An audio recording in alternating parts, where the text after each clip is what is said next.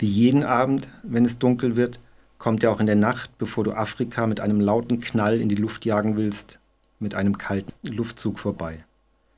Du schließt die Augen und siehst schwarze Kugeln auf dich zurollen, erst klein, dann groß und größer, und wenn sie von innen an deine Lider knallen, beginnt alles von vorne. Es ist sein Spiel, nicht deines. Du bist müde von der Arbeit und du schläfst ein. Es wird kalt werden. Der Winter zieht allmählich über das Land. Sie erzählen sich, er hole nur Kinder, aber das stimmt nicht. Du bist schon sehr alt. Er war da, als du geboren wurdest, er wird da sein, wenn du bald stirbst. Die Leute denken, wenn sie Bilder von ihm malen, wenn sie ein Fasching in sein Kostüm schlüpfen, könnten sie ihn beherrschen, die Angst vor ihm verscheuchen. Du hast die Angst vor ihm schon lange verloren. Du spürst ihn in deinen Fingerspitzen, er hängt dir beim Atmen in den Nasenflügeln und wenn du mit deinen Füßen den Boden berührst, dann tritt auch er auf. Manchmal glaubst du, er säße auf deiner Schulter, mal links, mal rechts, wie ein Vogel, der bei dir bleibt, wohin du auch gehst. An kalten Wintertagen spürst du ihn in deiner Brust. Wenn du im Sommer schwitzt, ist er der kühle Saum auf der Haut. Er fliegt auch nicht, er kann nicht gehen, er kann nicht sprechen, er ist einfach nur da. Du würdest ihn gerne fragen, was er macht, wenn du stirbst. Du wirst es niemals erfahren. Der Nachtkrab ist auf der anderen Seite daheim. Du träumst davon, dass er die Zündschnur mit seinem Atem entflammt. Dann pustet er sie sofort wieder aus. Du erschrickst dich und bist sofort wach. Es ist früher Morgen, die schwarzen Kugeln verschwinden, der Nachtkrab bleibt da. Ein letztes Mal willst du sehen, wie die Sonne hinter dem Weinberg hochkriecht. Du schiebst die Vorhänge zur Seite, der Himmel über Afrika ist grau und bedeckt. Du würdest gerne einen Kaffee trinken, aber die Dose aus weißem Blech ist bis auf den Boden geleert. Waschen. Wie so viele Menschen, die lange alleine sind, hast du dir angewöhnt, mit dir selbst zu sprechen. Manchmal lachst du grundlos und laut, dabei kennst du keinen einzigen Witz. Du nennst die Dinge beim Namen. Alles muss gesagt werden. Nur so bleibt es echt. Kaffee, anziehen, arbeiten, graben, Schaufel, Mittag, Essen, Käse, Speck, Zündschnur, schlafen. Oft schimpfst du mit dir, dafür brauchst du nur ein einziges Wort. Depp. Oft sagst du auch du oder du du oder du du Depp. Du weißt, was die Leute sagen. Sie glauben, die Sonne Afrikas hätte dein Hirn vollkommen verbrannt. Wenn du ins Dorf gehst, kommen die Kinder und rufen dir nach. Du, du, Depp, du. Wenn sie dich verhöhnen, beißt du dir in die Hand aber der Drang, das zu antworten, was du auf keinen Fall sagen willst, geht nicht weg und du brüllst, Depp, du, Depp! Die Kinder lachen, dann rennen sie weg. Du würdest gerne eines von ihnen schnappen und am Ohrläppchen ziehen. Du traust dich nicht. Stattdessen denkst du an deinen Stollen und den Sprengstoff, den du ihren Vätern seit Jahren schon bei deiner Lohnarbeit in ihren äh, Steinbrüchen stiehlst. Bei dem Gedanken lachst du laut auf. Es klingt, als würdest du bellen, und sie denken erst recht, du wärst verrückt. Als du zurückgekommen bist, haben sie dir eine verfallene Hütte gegeben, oben am Hang. Afrika liegt gleich nebenan. Du hast das Dach mit Rinde gedeckt, du hast aus Stein einen Brunnen gehauen, du hast die Wände mit Lehm verputzt, du hast den Steinboden geschrubbt, dir eine Tür gezimmert und dir ein Bett, einen Stuhl, eine Truhe und einen Tisch selbst gebaut. Jetzt hast du ein richtiges Haus. Waschen. Wasser. Noch immer im Nachthemd öffnest du die Tür, es fröstelt dich, fast schon riecht es nach Schnee. Mit deinem Eimer schöpfst du Wasser aus dem Brunnen, er ist voller Eichenblätter, mit deiner Hand holst du sie raus. Sie sind eisig kalt. Du entscheidest dich, gleich in deiner Küche den Ofen zu heizen. Wenn es schon keinen Kaffee gibt, dann hättest du zumindest gerne warmes Wasser, wenn du dich wäschst. Feuer! Der Henkel deines Eimers ist rostig. Du hast Angst, dass er bricht. Du bückst dich, die Zipfel deines Nachthemds baden im Dreck. Du gräbst deine Hände unter den Eimer und willst ihn vorsichtig hochheben. Da siehst du in Augenhöhe zwei kleine Füße auf der Bank gleich neben dem Haus. Du erschrickst. Der Eimer fällt um. Das Wasser läuft in Richtung der kleinen Füße, die in schmutzigen Stiefeln stecken. Dein Blick wandert rasch an ihnen hinauf. Du siehst einen Jungen. Wie alt mag er sein? Seine Hose ist braun, die Kniestrümpfe sind aus grauer Wolle, seine abgewetzte Jacke ist rechts blau, links grün, die mit Filz ummantelten Knöpfe sind gelb. Auf dem Kopf baumelt eine rote Mütze, sein schmales Gesicht und die hagere Nase sind vor Kälte ganz blau. Du, du, du! Der Junge sagt nichts, sitzt einfach nur da und schaut geradeaus, als blicke er direkt in ein Nichts. Du stehst vor ihm, er benimmt sich, als wärst du nicht da. Du, du! Neben dem Jungen liegt ein Beutel. Sein Hab und Gut ist an ein kariertes Leintuch gewickelt, wie bei einem Zimmermann auf der Walz. Du, du, Junge! Langsam gehst du auf ihn zu, so als wäre er ein scheues Reh oben im Wald. Du streckst ihm eine offene Handfläche hin, du zeigst auf seinen Beutel, du deutest mit einem Kopfnicken runter ins Tal. Nichts. Du willst nachschauen, ob er erfroren ist. Du näherst dich ihm langsam, deine Hand berührt ihn ganz vorsichtig an der Schulter, er kreischt sofort los. Iiii! Der spitze Schrei des Jungen durchschneidet das Tal. Der Junge schüttelt sich, als wäre deine Hand die des Teufels und kauert sich zusammen ganz am Ende der Bank. Jetzt siehst du, da, wo der Junge gerade noch gesessen hat, bevor er mit seinem Schrei aufgesprungen ist, liegt ein Brief. Mit unsicherer Schrift ist auf das Kuvert dein Name gekritzelt. Du schaust den Jungen an, der den Kopf von dir wegdreht, sein Oberkörper webt hektisch wie ein Grashalm im stürmischen Wind. Sein Kopf bewegt er dabei pfeilschnell von vor nach hinten, als haue er ihn gegen eine Wand, die außer ihm keiner sieht. Psst, Junge, ruhig! So langsam und behutsam du kannst, nimmst du den Brief. Kaum hast du ihn in der Hand, weichst du fünf Schritte von dem Jungen zurück. Es fällt dir schwer, das Kuvert zu öffnen, deine Hände sind klamm. Mit deinen Zähnen reißt du die Ecke rechts oben so weit auf, dass ein Finger reinpasst. Lesen! Du hast schon lange keine Buchstaben mehr aneinander gereiht, aber was dort steht, verstehst du sofort. Je m'appelle Jakob, tu es famille.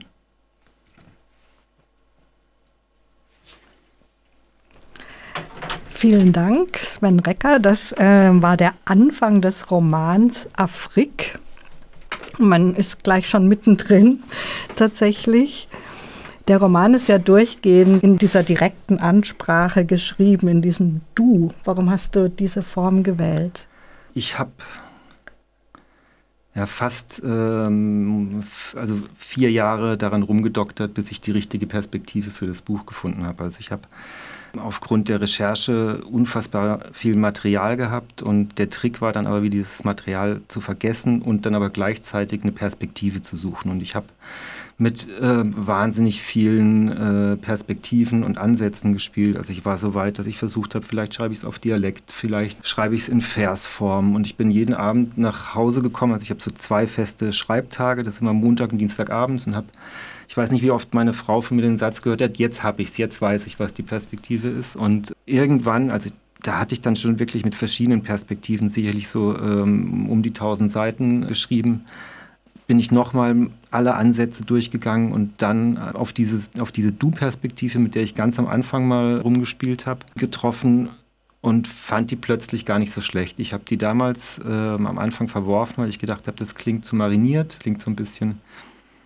überpoetisiert und habe es deswegen verworfen und dann aber plötzlich, nachdem ich so viel Vorarbeit hatte, gemerkt, nee, genau das ist es und dann kam relativ schnell, als im Vergleich zu der Vorarbeit davor, alles andere. Mhm. Ja, es hat ein bisschen was Sperriges einerseits, finde ich, aber andererseits, finde ich, entsteht eine unheimliche Nähe zu mhm. dieser Person. Das mhm. ist echt ver ähm, verrückt, ja, ja, wie sehr man diese Person mitfühlt. Ja.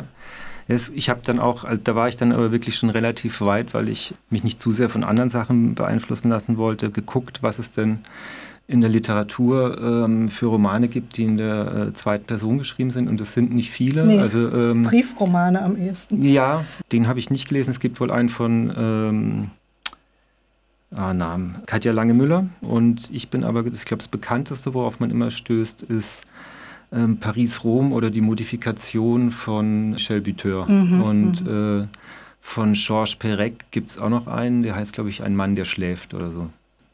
Also, Mir hat es gut gefallen. Ja.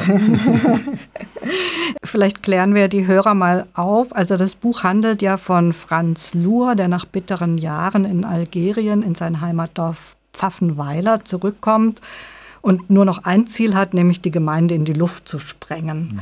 Und das hat einen historischen Hintergrund. Kannst du da das kurz schildern, was da der Hintergrund ist?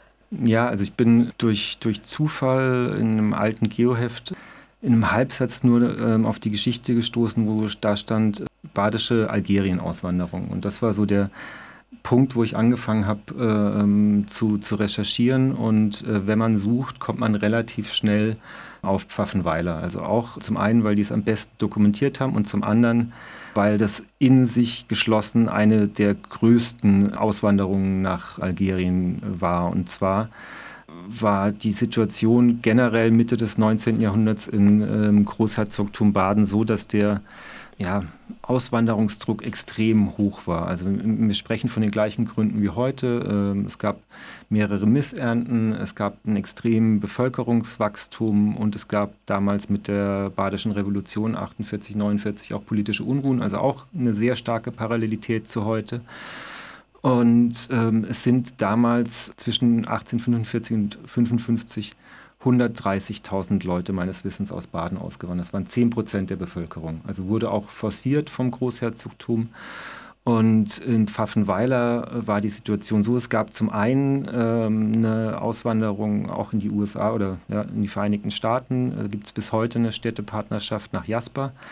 Gleichzeitig war es so, dass eben auch die Situation der damals sogenannten Dorfarmen im Ort immer prekärer wurde. Also ähm, am Anfang gab es schon noch so Sachen wie ähm, Suppenküchen und dass sich die Gemeinde versucht hat zu kümmern, aber der Druck muss dann irgendwann so hoch geworden sein, dass sich Pfaffenweiler dazu entschieden hat, einen Weinberg ab äh, oder ein, ein, Stück Wald, den glaube ich den Hasenfahnenwald hieß, der abzuholzen das Holz zu verkaufen und das Land als Rebflächen auszuweisen. Und mit dem Geld, was sie damals ähm, eingenommen haben, haben sie die Auswanderung von 132 äh, Menschen nach Algerien äh, finanziert. Also die jüngsten waren zwei, glaube ich, als sie losgefahren äh, sind in der, in der Kutsche und äh, die ältesten über 70. Mhm, mhm. Du beschreibst das ja in dem Roman. Da hat man den Eindruck, den Leuten wird das Blau vom Himmel versprochen. Algerien, wunderschön, ihr werdet Herren sein und nicht Diener. Algerien war ja auch schon französische Kolonie. Mhm. Ne? Und äh, ja, es wachsen Datteln und Früchte und so weiter und so fort. War das so, dass das hauptsächlich Versprechen waren oder war da auch ein Zwang hinter dieser Auswanderung? Ich weiß nicht, ob es ein ähm, Zwang war und ich also auch, ähm, wie stark jetzt äh, die Versprechungen gemacht worden sind, lässt sich heute nicht mehr zweifelsfrei sagen. Das war natürlich auch äh, dann ein literarischer mhm. Kniff, um da mehr Dramaturgie reinzubringen, aber ähm, also der Druck war groß, so viel, so viel kann man sagen. Jetzt äh, von, von Zwang würde ich nicht sprechen und wie viel jetzt die Dorfbewohner wussten oder ob das alle wussten oder ob wirklich ein paar auch, auch, die dort geblieben sind, die Geschichte geglaubt haben, dass die Ausgewanderten in Algerien Winzer und Bauern werden, wie versprochen wurde. Ähm, das lässt sich heutzutage nicht mehr zweifelsfrei sagen. Mhm. Die Menschen geraten ja in unglaubliche Umstände. Nachdem sie mit der Kutsche das Dorf verlassen haben, müssen sie dann doch zu Fuß nach Marseille marschieren. Sie landen da in so einem Auffanglager, dann in Algier, nach diejenigen, die das überhaupt überlebt haben, die Überfahrt. Ich finde, unwillkürlich hat man da auch Bilder von heute in die andere Richtung sozusagen im Kopf. Also die Menschen, die heute aus Afrika hierher flüchten. Genau. Also ob jetzt wirklich die Pfaffenweiler in einem Auflang Auffanglager in Algier äh, gelandet sind, lässt sich nicht sagen. Das, das weiß ich nicht. Ne? Also äh, man weiß, die meisten sind in der Gegend von Oran und Konstantin gelandet, aber ich weiß, dass es damals dort solche Art äh, ähm, von, von Lagern gab, wo man es historisch belegen kann, ist, ähm, es gibt so ein, eben in diesem ähm, Auffanglager, von dem du sprichst, in, in Algier, lernt der Afrik ein Mädchen kennen aus einer Familie, die aus der Nähe von Trier stammt. Mhm. Und das ist verbrieft, das waren äh, 500 Menschen, die eigentlich nach Südamerika wollten und sich dafür eine Überfahrt bei, heute würde man sagen, Schleuser, damals hießen die Agenten, gekauft haben. Und der ist dann mit denen nach Frankreich, an die Atlantikküste, nach Dünnkirchen. Mhm. Und ist dann mit dem Geld verschwunden. Und dann sind die dort gestrandet. Und auch da eine ziemliche Parallelität zu heute. Am Anfang hat sich da die Zivilgesellschaft noch stark gekümmert. Es gab Benefizkonzerte, es gab Suppenküchen, alles, alles Mögliche. Ähm, die waren sicherlich auch ein Jahr dort, lustigerweise an einem ähnlichen, oder ich weiß nicht, ob es der gleiche Ort war, aber es muss ganz in der Nähe gewesen sein, wo bis vor ein paar Jahren so ein, so ein Camp vergleichbar mit dem Dschungel von Calais mhm. war, wo hauptsächlich Iraker waren, mhm. die nach England wollten. Und dort müssen diese Trierer auch gewesen sein und irgendwann brach die Cholera aus und dann war auch da von der französischen Regierung die Entscheidung, die müssen weg. So, und die sind dann ähm, durch Frankreich bis nach Marseille gebracht worden und dann mit einem Schiff nach Algier. Und dieses Schiff, da, das habe ich auch gefunden, das muss man sich wirklich, da ist die Parallelität ganz stark dazu zu heutigen Fluchtbewegungen in die andere Richtung, weil auf, bei dieser Überfahrt müssen auch extrem viele Menschen gestorben sein und äh, die Berichte sind, es kam an wie, wie ein Totenschiff. So. Mhm. Mhm. Mhm. Du hast das schon so literarisch so angelegt, dass man auf diese Parallelen stößt, oder? Ich glaube, die Parallele ergibt sich ja allein durch die Geschichte. Ne? Also es ist mhm. quasi eine Auswanderer- oder vielleicht sogar ähm, überspitzt gesagt Vertreibungsgeschichte, geografisch einfach nur in die andere Richtung. Und das war natürlich auch das, das, das Besondere an, an dem Stoff, aber halt auch das Herausfordernde, das dann ja, literarisch so umzusetzen, dass es halt nicht zu plump rüberkommt oder dass man halt gleich denkt, ah, okay, das ist jetzt eine Parabel äh, auf die, die heutige Zeit, mhm. sondern also das, das, war wirklich das, wo ich am, am längsten dran rumgemacht habe, okay, wie schaffe ich es daraus, jetzt eine Geschichte zu machen, die in sich schlüssig ist und, und trägt und eben, wo das natürlich diese, diese Parallelität der Ereignisse mitschwingt, ne? also so, ähm, aber nicht im Vordergrund steht. Mhm eine ganz interessante Figur, die ja da noch dazukommt, neben dem Jungen und dem Franz Luhr, den wir schon kennengelernt haben in dem Ausschnitt, ist ja der Nachtkrab. Mhm. Der Nachtkrab, das ist ja so eine Kinderschreckfigur. Ich glaube, er holt, er holt die Kinder und verschleppt sie, wenn sie nicht ins Bett gehen oder sowas. Ne? Mhm. Welche Rolle spielt der Nachtkrab also der zieht sich durch, durch den ganzen mhm. Roman. Der ist eine wichtige Figur im mhm. Roman. Ist das die Rolle von Angst und Trauma oder? Weiß ich gar nicht. Also ich hatte mhm. als Kind selbst Angst vor dem Nachtkrab, weil mir mein Großvater ach ja, ja, mit dem Angst gemacht hat. ähm, also ich fand nur, da der, da der Afrik selbst ja so, so, so sprachlos ist und der Junge auch so, so auch nicht äh, viel sagt, fand ich schon, dass es da quasi noch so, so eine Art Dämon geben muss, mit dem der Afrik äh, auch noch kommen. Also es ist für mich eher derjenige, äh, der, mit dem der, der, der Afrik über seine Dämonen spricht oder äh, der die Dämonen des Afrik symbolisiert, so würde ich mhm. sagen. Der, der Afrik, der Franz, ist das eigentlich auch ein historischer Mensch? Also gab es jemand, der nach Pfaffenweiler zurückkam?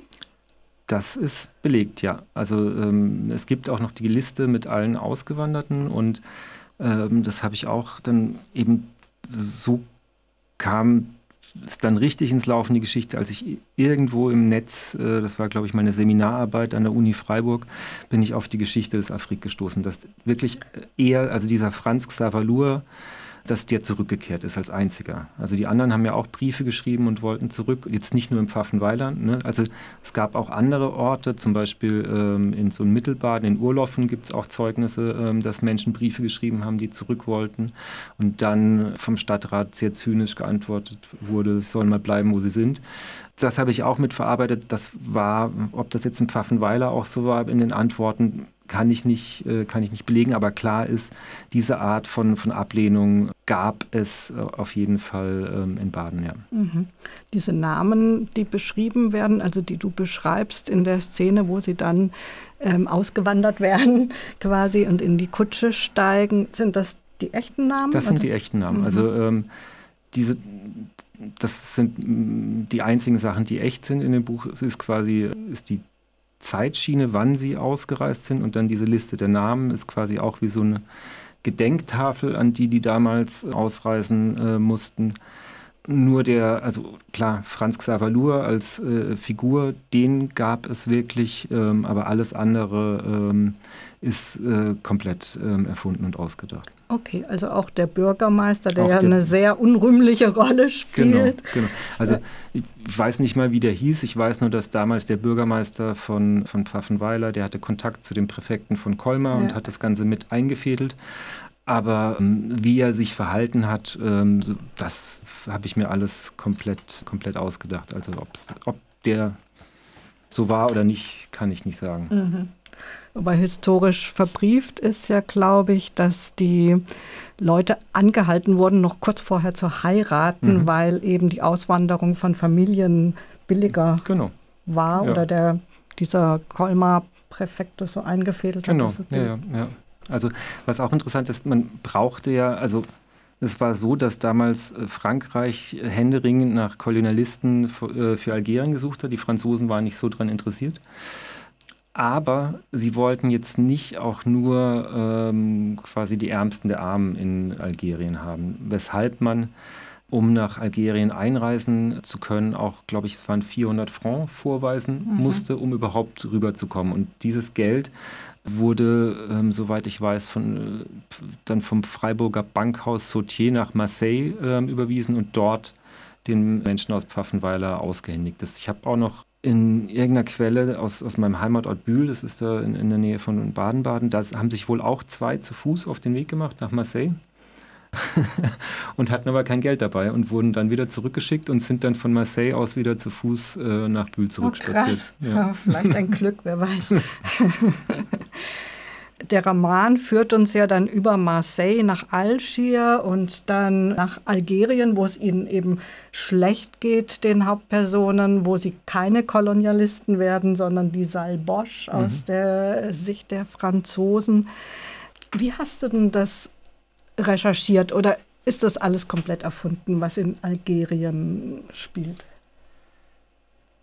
Das meiste ist komplett hm. erfunden. Mhm. Also wenn man es jetzt geografisch genau nehmen würde, müsste man ja sehen, die Pfaffenweiler sind in, stimmt gar nicht, die sind nicht in Oran gelandet, das habe ich ja vorhin gesagt, die sind in der Nähe von Konstantin gelandet. Und Konstantin ist eher ähm, gebirgig, landschaftlich, soweit ich das mit Google Earth beurteilen kann, sieht es gar nicht so unähnlich aus wie, äh, wie hier in manchen, in manchen Landstrichen. Aber ich habe dann aus, aus ja, aus dramaturgischen Gründen quasi äh, den Afrik und seine Mutter mehr oder weniger am Rand der Wüste äh, ähm, stranden, stranden lassen. Andere Elemente, wie jetzt zum Beispiel diesen, ähm, äh, ich glaube, General Bougot heißt der, der äh, sich dieses Enfumage ausgedacht mhm. hat, äh, wie man ähm, Feinde in, in Höhlen ausräuchert, den gab es wirklich. Also auch da ist es mhm. wieder so eine Mischung aus ähm, Sachen, die es gab und äh, Sachen, die ich mir dann äh, wirklich ausgedacht habe, um einfach äh, ja, diese, diese Geschichte erzählen zu können. Mhm, mh. Ja, also ein Feel-Good-Roman ist es nicht. Äh, also auch die, diese Kolonialgebaren der Franzosen in Algerien wird ganz schön krass geschildert. Mhm. Und das ist natürlich aber auch sehr interessant, mhm. finde ich. Wie würdest du sagen, wie hast du hauptsächlich recherchiert? Ich habe zum einen ähm, mir bestellt ähm, über Booklooker und andere Quellen, was es so zu dem Thema gibt. Also man, die äh, Gemeinde Pfaffenweiler zum Beispiel hat eine sehr, sehr gute Dorfchronik, wo mhm. viel aufgearbeitet ist. Also die ganze Dorfgeschichte, äh, ähm, jetzt nicht nur diese äh, Auswanderergeschichte. Dann gab es eine Ausstellung in den 80er Jahren zur Algerien-Auswanderung, wobei da war auch noch die Nordamerika-Algerien, das war verknüpft, aber beides. Dann das Netz leer gelesen und äh, geguckt, was, was es gibt. Auch noch so ähm, ganz am Anfang so historische Romane auf, im, im, im, Netz gelesen, die ich über Bibliotheken nicht bekommen habe. Es gab eins, das heißt äh, Hermann aus Baden von irgendeinem Tübinger jungen Mann, der sich bei der Fremdenlegion verpflichtet und dann seine Erlebnisse in äh, Algerien aufschreibt in sehr heroischer Art. Also und, und dann eben noch geguckt, was gab es damals für Zeitzeugendokumente. Also es gab zum Beispiel der damals sehr berühmte Reiseschriftsteller und Illustrator Ernst Haeckel hat aus ähm, Algerien Berichte geschrieben. Es gab auch in, im Kurhaus Baden-Baden Vorträge, wo damals wirklich schon immer, also die sind sehr ironiefrei, weil quasi es immer der, der große weiße Mann meistens ist, mhm. der von seinen Abenteuererlebnissen erzählt. Also diese, alles, was ich aus dieser Zeit äh, im deutschsprachigen Raum über Algerien finden konnte, habe ich versucht erstmal aufzusaugen und dann aber fürs Schreiben wieder hinten runter zu werfen. Mhm. Mhm. Mhm. Ein Exkurs in dem Roman hat mich ziemlich irritiert. Das ist diese Geschichte mit Sitting Bull. Da, also, mit Buffalo Bill. Ah, Buffalo Bill. Ja, ja stimmt. genau.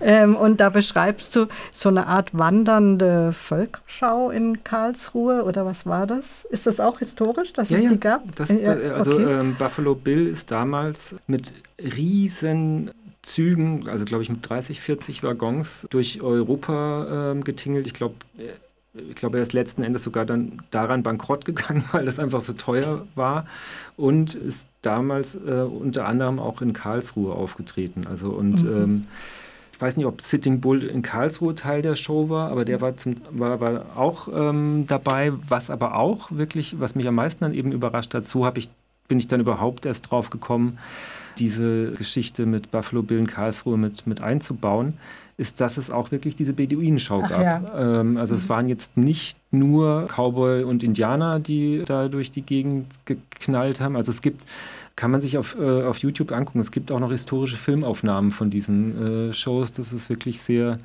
äh, sehr interessant, sich das, das mhm. anzuschauen. Und eben dadurch, dass dann diese Verbindung mit dem Chilali, mit dem Freund vom, von Afrik in äh, Algerien ähm, gepasst hat, äh, ist dann Buffalo Bill als, ja, als skurriler Sidekick auch noch im Buch mit aufgetaucht. Mhm.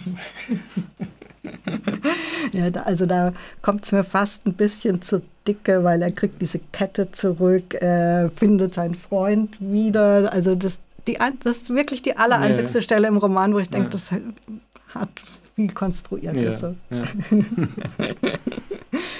du liest ja jetzt in Bad Krotzingen und in Freiburg. Wurden denn besonders die Pfaffenweiler auch eingeladen? Äh, nicht, dass ich wüsste. Also ähm, ich weiß, also ich weiß nicht, ob der, der Buchhändler in Bad Krotzing oder die Buchhandlung ähm, Schwarz hier in Freiburg jetzt äh, spezielle Beziehungen zu Pfaffenweiler haben, das, das weiß ich nicht. Mhm, mh. Aber du selbst hast auch nicht jetzt speziell Pfaffenweiler eingeladen, oder? Nee, ich bin also ähm, in, in losem Kontakt mit dem Weingut Huck in, in Pfaffenweiler, die in dem Weinberg Afrika, das habe ich am Schluss der Recherche dann erst rausgefunden, tatsächlich einen Wein herstellen, der heißt Afrik, wird nur mit C geschrieben. Mhm. Okay. Rechnest du mit Resonanz von dort? Das wird sich zeigen. Das lasse ich auf mich zukommen. Okay. Was mich noch interessiert hat in dem Roman, das war, also der historische Stoff ist ja sehr spannend. Aber ich glaube, ein großes Thema in dem Roman ist auch, was macht das mit den Menschen? Also, und das finde ich einfach sehr gut beschrieben. Der Afrik träumt ja sogar mal davon, dass dieses Denkmal, was jetzt tatsächlich oben in Afrika im Pfaffenweiler steht, errichtet wird. Mhm. Ja. Ja. Ja. Ist das ein Hauptthema auch von dir, diese, würde ich es Traumatisierung nennen oder diese, was macht das mit Menschen, so eine Geschichte? Weiß ich gar nicht. Also wenn es jetzt äh, eine Motivation gab, genau diese Geschichte zu erzählen, dann war es eher ähm, Empathie herzustellen mit Menschen, die sich aus welchen Gründen auch immer auf den Weg oder auf die Flucht machen mhm. müssen. Und ähm, das eben anhand eines, äh, einer deutschen Figur zu erzählen, die uns natürlich jetzt erstmal äh, ähm, näher ist, eignet sich natürlich dafür ganz gut, um die Traumata aufzuzeigen, die das eben, also gerade wenn es jetzt nicht eine ganz freiwillige oder klar, freiwillig geht ja eigentlich so gut wie, ist immer relativ. Geht so gut wie ja. keiner, also geht keiner. Ähm, was, was das eben auslösen kann, anhand äh, dieser Figur des Afrik zu erzählen. Mhm. Dann danke ich dir sehr. Herzlichen Dank für die Einladung. Für das Gespräch und wünsche gute Lesungen, gute danke, erste Lesungen. Danke. Dankeschön.